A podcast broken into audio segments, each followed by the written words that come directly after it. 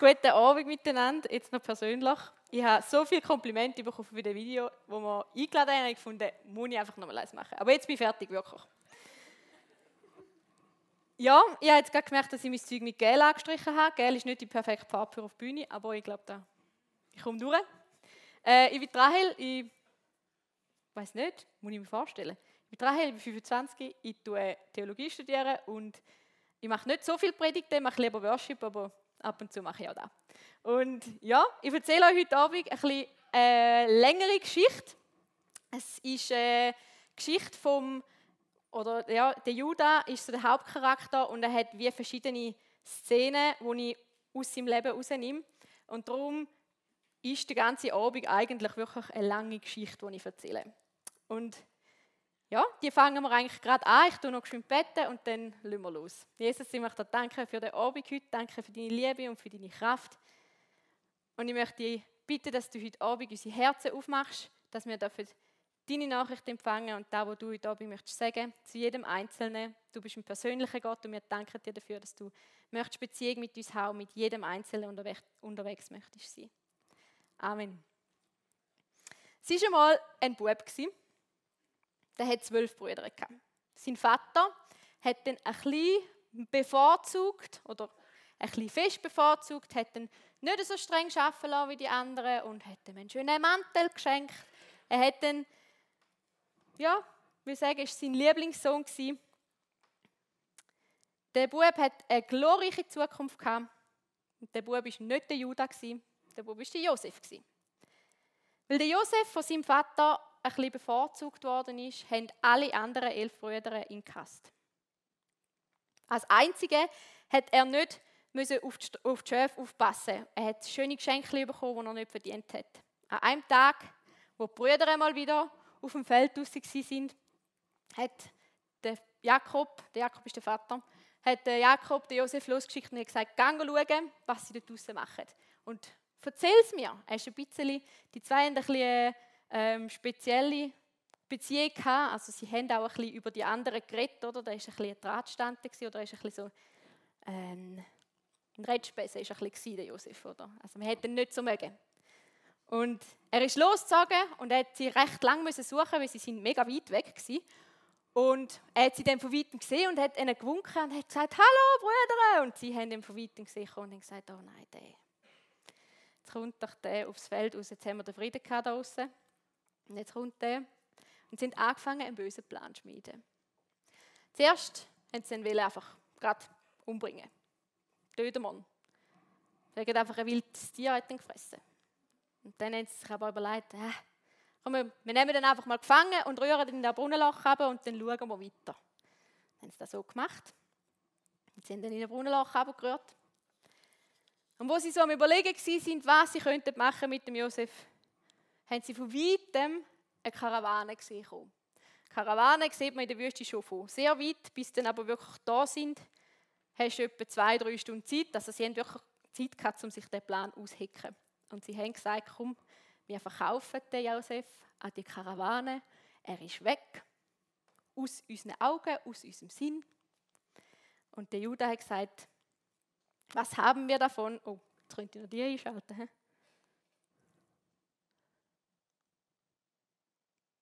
Ja, da. Da sagte, da sagte Judah zu den anderen, was haben wir davon, wenn wir unseren Bruder töten und die Tat vertuschen? Lasst uns Josef an diese ismaelitischen Händler verkaufen. Wir wollen uns nicht an ihm vergreifen. Schließlich ist er unser Bruder, unser Eigenfleisch und Blut. Seine Brüder waren einverstanden. Brüder haben dem Judah zugestimmt, sie den Josef an der vorbeiziehenden Karawane verkauft. Jetzt könnte man denken, ja wenigstens haben sie ihn nicht gerade umgebracht. Aber das, was sie gemacht haben, das ist ihnen bei weitem nicht zugestanden. Sie haben den Josef zwar nicht selber umgebracht, aber sie haben gedacht, als Sklave überlebt er eh nicht lang. Sie haben wollen einen grausamen Sklavenhändler verkaufen und ihnen, von ihnen haben sie sich die schmutzige Arbeit eigentlich abnehmen lassen. Am Josef ist eine 30-tägige Reise durch die Wüste bevorgestanden, wahrscheinlich angekettet und zu Fuß. seine Brüder haben gedacht, dass sie ihn nie mehr sehen Verkauft haben sie ihn für 20 Schekel. Der Durchschnittspreis für einen Sklav war 30. Es ist also klar, wie fest dass sie den Josef wirklich loswerden Vielleicht verstehst du die Brüder und wie sie gehandelt haben, ein bisschen. Du denkst jetzt so, nein, ich verstehe das sicher nicht, das war ja mega schlimm. Aber vielleicht verstehst du es eben gleich ein bisschen.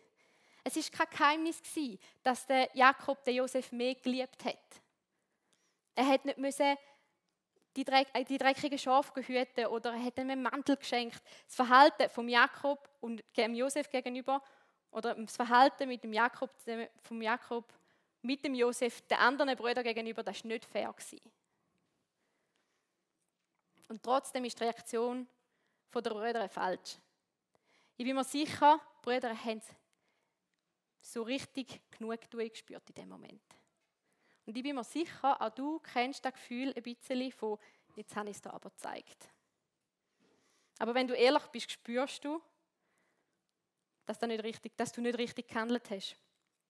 Du versuchst die Gedanken zu ignorieren, wo die einholen, schiebst sie weg und entschuldigst dich mit dem Fehlverhalten vom anderen dir gegenüber. Du sagst vielleicht, aber er hat ja angefangen. Aber er hat mich ausgenutzt, er hat mich angelogen. Ja, vielleicht. Ja, vielleicht hat er das. Aber denkst du wirklich, dass du Sünde mit kannst ausgleichen Minus mal Minus gibt Plus. Kann in der Mathematik vielleicht stimmen, aber nicht, wenn es darum geht, um deine eigenen Fehler mit denen von anderen zu entschuldigen. Ups.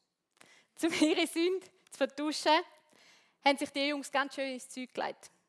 Sie haben einen Geist geschlachtet und ähm, ihm seinen Mantel im Blut drängt und dann haben sie ihn zurückgeschickt am Vater und sie haben ihn nicht einfach gebracht oder per Post oder DHL, sondern sie haben dann durch verschiedene Häuser schicken lassen, damit sie auch ja aus dem Schneider sind, dass man ja nicht merkt, dass da von ihnen ähm, gemacht worden ist oder dass irgendetwas auf sie zurückzuführen ist. Sie haben gedacht, dass ihre Sünde wie der Josef in der Wüste verrottet. Okay, merken wir uns, wo wir da, wo wir da stehen mit dieser Brüder-Situation. Wir gehen an einen ganz anderen Ort. Wir wechseln die Location. Nach dem tragischen Wüstenerlebnis ist der Judah nach Adulam gezogen. Dort hat er eine kananitische Frau geheiratet. Äh, sein Vater hat wahrscheinlich nicht so Freude an dem, weil Kananiterinnen haben andere Götter gehabt, wie, wie sein Haus. Und ja, da wird der Vater keine Freude haben. Vielleicht ist er gerade drum auch weggezogen. Sie haben drei Söhne bekommen. Der eine Sohn hat den Namen Er gehabt. Das ist ein bisschen kompliziert, weil wenn ich jetzt von er rede, meine ich nicht er, sondern er. Also, der älteste Sohn eben, hat den Namen Er gehabt. Auch er, also der Er, hat eine kananitische Frau gehabt. Und die hat Tamar geheißen. Tamar habe ich auch im, im äh, Video kurz vorgestellt, ist die Schwiegertochter dementsprechend vom Judah. Gewesen. Der Er ist leider schnell gestorben, bevor sie ein Kind haben Tamar und der Er. Früher noch ist da, wenn ein Mann kinderlos gestorben ist, ist das sehr schlimm gewesen, weil ähm, wenn ein Mann zu selber Zeit kein Kind bekommen hat, ist das Verheerung kinderlos zu sterben bedeutet so viel wie persönlicher Tod. Also der Name wo man von einem verstorbenen Mann ohne Erb wird in Israel ausgerottet. Darum hat der Judah seine, Schwiegerto äh, seine Schwiegertochter Tamar mit seinem zweiten Sohn verheiratet, dem Onan. Ich weiß, ja. Vielleicht hat es einen Onan da Entschuldigung. zur, Sicher zur Sicherung von der Existenz verheiratet man eben eine, eine Witwe mit dem Bruder oder mit einem näheren Verwandten, das ist so die Schwager-Ehe, das ist ein, ja, ein Bruch dort mal Tradition, eben zur Sicherung, erstens zur Sicherheit von der Witwe und zweitens zur Sicherung vom Erb vom verstorbenen Mann. Der Onan ist aber ein sehr egoistischer Typ Also der hat gewusst, wenn ich jetzt ein Kind bekomme mit der Tamar, dann ist das nicht meins, sondern ist das am eher sein. Und Das hat er nicht wollen. Er hat sein eigenes Kind wollen. Und darum hat er einfach, also der Onan, hat einfach nicht mit der Tamar geschlafen. Also er hat mit der Tamar geschlafen, aber er hat immer Dirty Talk. er hat sein Sperma auf den Boden fallen lassen. Jetzt habe ich es gesagt. Du siehst es. genau. Und durch das hat sie auch nicht schwanger werden Das hat Gott nicht gefallen. Und der Onan müssen sterben. Ja, das passiert. Gut. Der Judah hat aber einfach gesehen, hey, zwei von meinen Söhnen sind mit dieser Frau verheiratet und beide sind gestorben. Ich habe noch einen Sohn. Er hat, ja, es ist ihm ein bisschen Fürchten gekommen und er hat, er hat gefunden, nein, das, das mache ich nicht. Aber ich sage ihr das nicht, weil es ist eigentlich seine Pflicht war, um ihn, um sie verheiraten mit dem dritten Sohn. Und er hat ihr einfach gesagt, schau, Tamar, der jüngste Sohn ist jetzt noch nicht in dem Alter, wo er heiraten kann. Darum geh doch du nochmal zurück zu deinem Vater und dann rufe ich dir dann, wenn er so weit ist. Und Tamar hat aber gewusst, dass das eigentlich eine Lüge ist. Weil sie hat ja die Situation kennt und sie hat auch gewusst, dass da eigentlich in dem Fall, dass man in dem Fall nicht müsste warten, bis ähm, das richtige Ehealter da ist, sondern sie hat dem jüngsten Sohn müssen versprochen werden. Sie ist also zurückgegangen zu ihrem Vater und ja, ist, ist gebrochen gewesen. Für eine Frau ist das mega schlimm gewesen, wenn sie hat müssen zurück zu ihrem, ihrem Vaterhaus, ähm, weil sie hat den Auftrag, den sie hatte, nicht können erfüllen. Und einige Jahre später ist der Tamar dann auch klar geworden, dass der Judah nicht vorhat, um irgendwann sie mit dem äh, Sohn, mit dem letzten Sohn zu verheiraten. Also hat sie einen Plan geschmiedet. Sie würde sich bei einer Gelegenheit als Prostituierte verkleiden, den Judah verführen und von ihm schwanger werden. Das ist ein komischer Plan. Es hat aber funktioniert. Es ist so gegangen. Sie hat sich verkleidet und ihm aufgelauert. Der Judah hat ihren Dienst in Anspruch genommen und ihr als Bezahlung einen Schafbock angeboten. Das ist dort mal echt die normale, also so die Schafbock ist etwa der Werk, wo man einer Prostituierten gezahlt hat. Auf jeden Fall hat sie als Pfand aber wollen, eben sein, äh, sein Siegel haben, also sein Siegelring und seine Schnur und seinen Stab als Pfand, weil der Bock hat er halt nicht dabei gehabt. Und der Judah hat ihr die Sachen gegeben, hat sich nicht viel dabei überlegt, hat ihr die Sachen gegeben und der Tamar, ihrem Plan, ist aufgegangen. Das zeigen die nächsten Verse. Oh, ich muss gar nicht drucken, wenn ich immer da mache. Etwa drei Monate später wurde Judah mitgeteilt, deine Schwiegertochter Tamar hat Hurerei betrieben. Und sie ist davon schwanger geworden. Führt sie vor das Dorf und verbrennt sie, forderte Judah. Doch als sie aus dem Dorf geführt wurde, sandte sie ihrem Schwiegervater die Pfänder und ließ ihm ausrichten, von dem Mann, dem dieses Siegel, diese Schnur und dieser Stab gehören, bin ich schwanger. Sieh doch, wem diese gehören. Judah gab, zu, gab zu, dass sie ihm gehörten und sagte, sie ist mir gegenüber im Recht. Denn ich habe sie nicht meinem Sohn Schela zur Frau gegeben. Judah schlief nie mehr mit Tamar. Der Tamar, ihrem Plan ist es gewesen, zum Schwangerwerden vom Judah. Darum hat er auch kein Geheimnis aus einer, äh, darum hat sie auch kein, kein Geheimnis aus dieser Schwangerschaft gemacht. Wahrscheinlich hat sie nach drei Monaten selber erzählt, dass sie schwanger ist. Weil der Judah der Tamar nie gesagt hat, dass, sie nicht mehr, äh, dass er sie nicht mehr in, in seiner Familie möchte haben. Also, dass er sie nicht mehr möchte mit seinem Sohn verheiraten, ist er zum rechtmäßigen Richter über sie geworden. Darum hat er sich zum Richter über Tamar gemacht.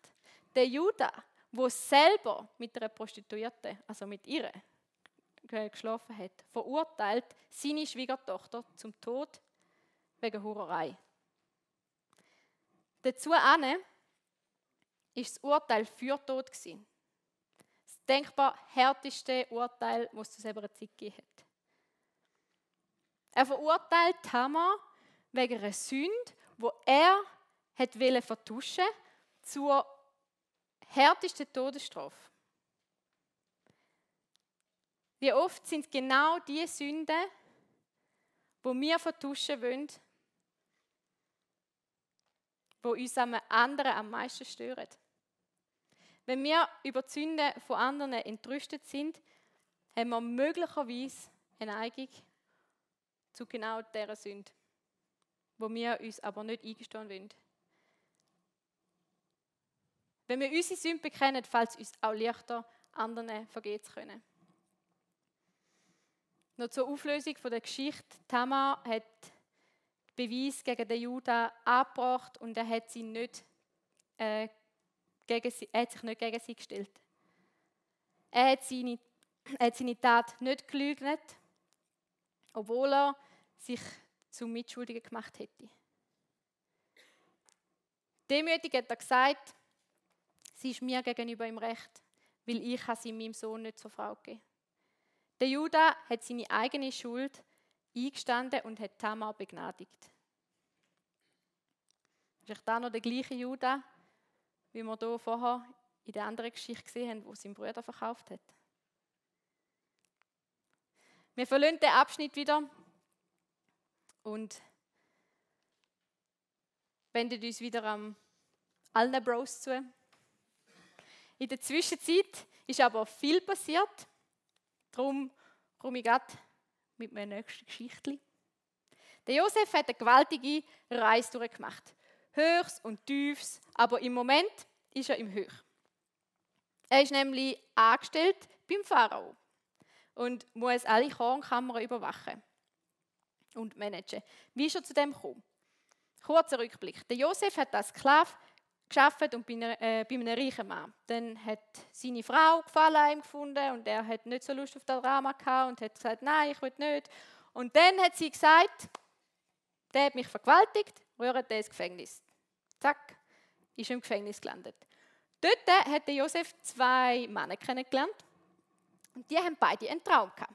Und weil der Josef die Gabe von Gott bekommen hat zum Träumen erkennen, hat er können diesen zwei Männern erklären, was ihre Träume bedeuten. Und so ist es auch eingetroffen. Der eine Mann hat wieder als Diener beim Pharao dienen und der andere Mann ist gestorben. So haben sie geträumt. Er hat es nur gedeutet. Auf jeden Fall äh, ist der andere wieder beim Pharao gewesen, und der Pharao hat selber dann mal einen Traum gehabt, den er nicht hat können deuten. Niemand hat ihm den können erklären. Und dann hat der Diener gemerkt, hey, mir hat doch mal jemand einen Traum gedeutet der Josef in dem Gefängnis, der ist sicher noch dort. Holt den. So haben sie das gemacht. Der Josef hat dem Pharao seinen Traum deuten und er ist befördert worden. Sehr eine coole Geschichte, ist aber, könnt, könnt ihr nachlesen. Aber eben, sehr, ja, ist eine coole Geschichte. Auf jeden Fall ist durch diesen Traum ist möglich geworden, dass äh, die Hungers, äh, so ist es gekommen, dass durch Josef sein, sein Talent eine Hungersnot hat können vorausgesagt werden, wo das ganze Land und alle Völker rundherum vernichtet hätte, wenn sie es nicht rechtzeitig gemerkt hätten, wenn niemand den Traum hätte können deuten. So ist es gekommen, dass der Josef from zero to hero, oder? Er war wirklich so mega ein höherer, höherer Typ gewesen Die Hungersnot ist mittlerweile auch bei den Jakobsbrüdern angekommen. Sagt man das so? Wahrscheinlich nicht.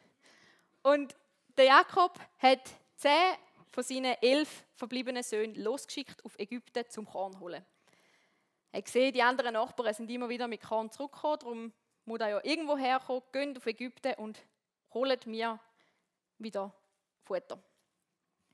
Und er hat zehn losgeschickt, der Benjamin hat er zurückgehalten. Der Benjamin war der andere Bruder oder der andere Sohn vom Jakob, seiner Lieblingsfrau. Also das ist der richtig Brüder von Benjamin, nicht nur der, äh, vom Josef. Nur noch, danke vielmals, nicht nur der Halbbruder, sondern so der Bro-Bro. Auf jeden Fall, äh, der einzige Sohn von denen, eben von seiner Lieblingsfrau gewesen.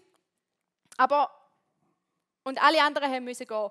Und der Josef hat, der Jakob hat den Benjamin nicht mitschicken weil er halt gewusst hat, die Ägypter haben nicht so eine nette Umgangsform mit Ausländern. Also es ist schon eine recht riskante Reise auch gewesen. Und anstatt, wo sie dort angekommen sind, anstatt dass sie auf einen unbarmherzigen äh, Herrscher getroffen sind, sind sie auf ihren totglaubten Bruder getroffen. Sie haben ihn aber nicht erkannt. Der Josef hat sie aber sofort erkannt. Und er hat sich gedacht, was mache ich mit denen? Was ist echt aus diesen Worten? Er hat sich gedacht, sind sie echt noch so wie da, wo sie mich verkauft haben? Oder haben auch sie sich verändert? Weil der Josef hat sich ja schon noch recht verändert. Der Benjamin haben sie ja einmal nicht dabei. Mögen sie echt den? Haben sie sich auch gegen den etwas? Er hat sich überlegt, wie er seine Bros kann durchschauen kann. Möglichst hart hat er sie behandelt beim ersten Mal, als er sie getroffen hat. Er hat ihnen gesagt, ihr sind alles Spione, er hat ihnen nichts geglaubt. Und er hat ihnen gesagt, wenn ihr nochmal kommen wollt, dann müsst ihr euren jüngsten Bruder mitnehmen. Ohne den müsst ihr gar nicht erst kommen. Und sie, haben, sie sind zurückgegangen zum Vater und haben gesagt, hey, der sagt, wir müssen unseren Bruder mitnehmen. Aber der Vater hat gar keine Freude gehabt. Der Jakob hat gesagt, ich gebe nicht meinen jüngsten Bruder mit. Aber sie haben da Sohn, Sohn, mein jüngster Sohn. sie haben da sie haben gesagt, Vater, wenn, wenn, wenn du uns den Benjamin nicht mitgibst, dann müssen wir alle verhungern. Weil sie sind auf das, sie sind auf das angewiesen gewesen, dass sie in Ägypten haben können, Korn holen und so.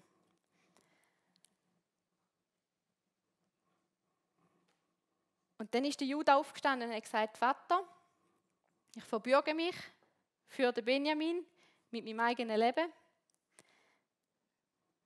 Wenn du uns den mitgibst und er nicht, zurück, und er nicht mehr zurückkommt, dann stehe ich für ewig in deiner Schuld. Und der Jakob hat gesagt, gut, geht und bringen Korn heim. Und sind den Benjamin mitgenommen.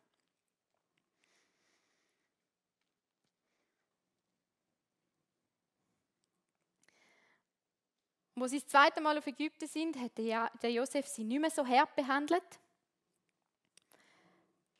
Er hat, ähm, er hat ihnen ein Festessen gemacht und er hat sie eingeladen, aber es hat alles noch zu seinem Plan gehört. Und sie haben, er hat ihnen Korn gegeben und eben das Festessen und am nächsten Tag sind sie wieder heim. Und er hat aber kurz vorher ihm seinem Hausherr noch gesagt, er soll ihm seinen Silberbecher in einen Sack tun und zwar in den von Benjamin. In den vom jüngsten Bruder. Und das hat er gemacht, der Hausherr. Und sie sind gegangen. Und der Hausherr ist ihnen nachgeritten und hat sie verfolgt und hat sie verwünscht. Und der Benjamin musste zurück als Sklave vom Pharao.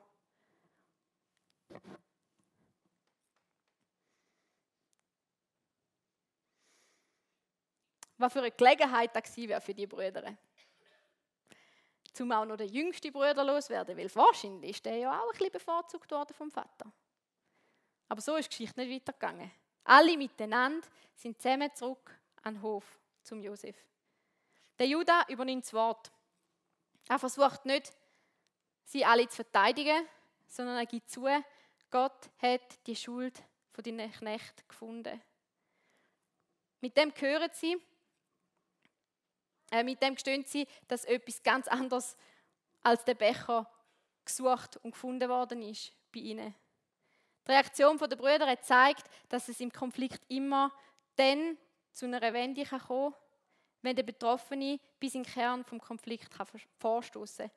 Wo der Josef sagt, dass sie alle heim können, außer der Benjamin, fängt der Judah seine bewegende Rede an. Er erzählt, wie er vor dem Vater sich verbürgt hat und ohne den Benjamin nicht heim kann. Und er schließt mit folgenden Sätzen ab. Oh, passt gar nicht alles an. Ich lese es vor. Er erzählt, also, unser Vater hängt sehr an ihm. Wenn ich ohne den Jungen zu meinem Vater zurückkehre und er sieht, dass der Junge nicht bei uns ist, wird er sterben. Wir würden, die, wir würden die Verantwortung dafür tragen, ihn vor Kummer ins Grab gebracht zu haben. Mein Herr, ich habe mich bei meinem Vater für den Jungen verbürgt. Ich habe zu ihm gesagt, wenn ich ihn nicht zu dir zurückbringe, will ich mein Leben lang die Schuld auf mich nehmen. Bitte, mein Herr, lassen Sie mich anstelle des Jungen als Sklaven für meinen Herr hierbleiben und lassen Sie den Jungen bei seinen Brüdern zusammen, mit seinen Brüdern zusammen heimkehren. Denn wie kann ich meinem zu meinem Vater zurückkehren, wenn der Junge nicht bei mir ist? Ich kann nicht mit ansehen, welchen Schmerz ihm das zuführen würde. In Ägypten Sklav werden, ist ein furchtbares Schicksal. Und trotzdem hat der Judah im Vater das Versprechen gegeben, auf den Benjamin aufzupassen und hat alles daran gesetzt, um ihn wieder heimbringen. Mit all diesen Prüfungen, der Josef seinen Brüdern gestellt hat, hat er herausfinden, ob die Brüder sich verändert haben, ob sie bereuen. Der Judah, wo das mal, der Judah, wo dort mal auf die Idee ist, zum den Josef zu verkaufen, ist jetzt bereit, am Benjamin seine Strafe auf sich zu nehmen, damit er zu seinem Vater zurück kann. Der mutige Schritt hat den Josef überzeugt, dass seine Brüder zum, dass seine Brüder zum Besseren verändert haben.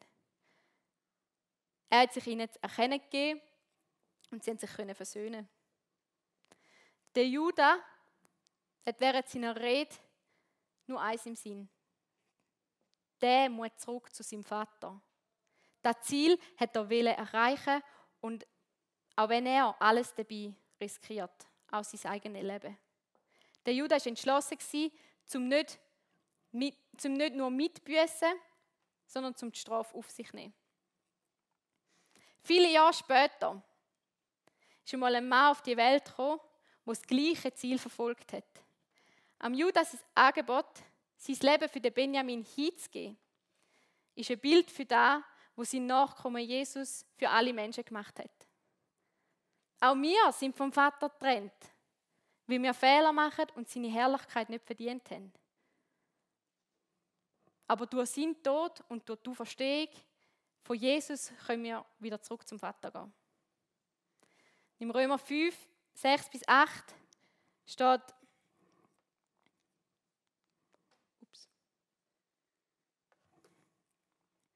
Christus kam ja zu einer Zeit, als wir der Sünde noch hilflos ausgeliefert waren. Und er starb für uns, die wir ohne Gott lebten. Selbst für einen guten Menschen würde kaum jemand sterben, am ehesten noch für einen herausragenden Menschen. Gott dagegen beweist uns seine große Liebe dadurch, dass er Christus sandte, damit dieser für jeden sterben sollte, als wir noch Sünder waren. Der Judah hat sich für seinen Bruder gegeben. Unschuldig, unschuldig ist der Benjamin ja eigentlich gewesen. Jesus ist für einen Schuldigen gestorben. Der Judah hat sich für, hat für seinen Bruder gekämpft.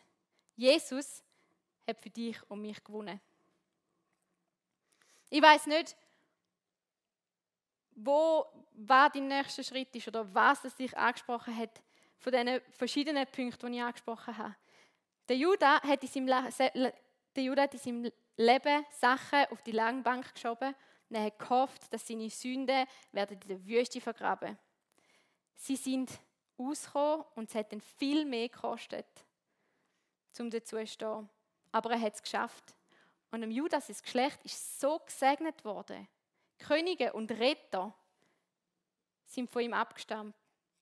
Obwohl der Judas Schreckliches gemacht hat, hat Gott ihm sein Leben können brauchen Du hast deine eigenen Punkte und Sachen, wo, wo dir auf dem Herz liegen.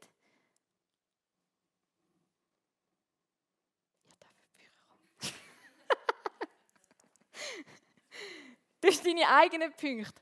Darum mache darum mach ich jetzt keine konkrete Anwendung da. Wenn dir etwas auf dem Herz liegt und du weißt nicht weiter, dann gang hintere, im hinteren Bereich stehen der, Micha, der Michael, die Naomi und der Silas bereit, zum für dich zu beten. Wenn du genau weißt, wie weiter, dann mach's. Schieb's nicht auf die lange Bank. Du bist nicht allein. Jesus, der Stellvertreter von uns allen, ist mit dir. Genau in der Situation, wo du bist. Er ist mit dir im Feuer, er ist mit dir im Sturm, Du bist nicht allein. Wir wollen Another in the Fire spielen, jetzt mit der Band. Und nimm dir die Zeit, um auf den Text zu hören, zum auf Gott hören, mach dein Herz auf und frage ihn wirklich, was hast du parat für mich heute Abend? Wo muss ich einen Schritt weitergehen? Was muss ich bekennen?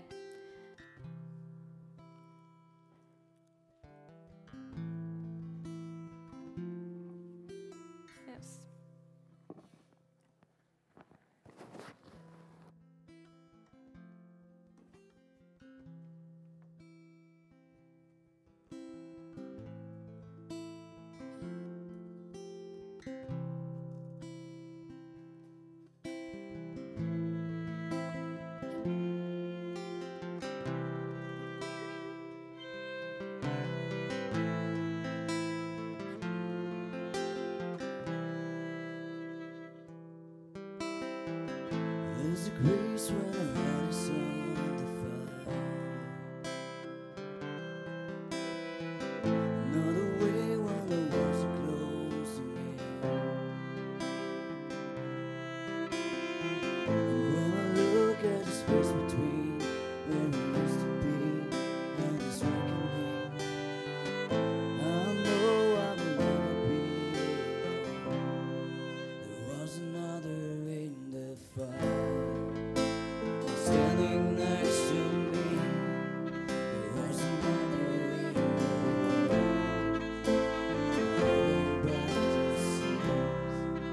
should I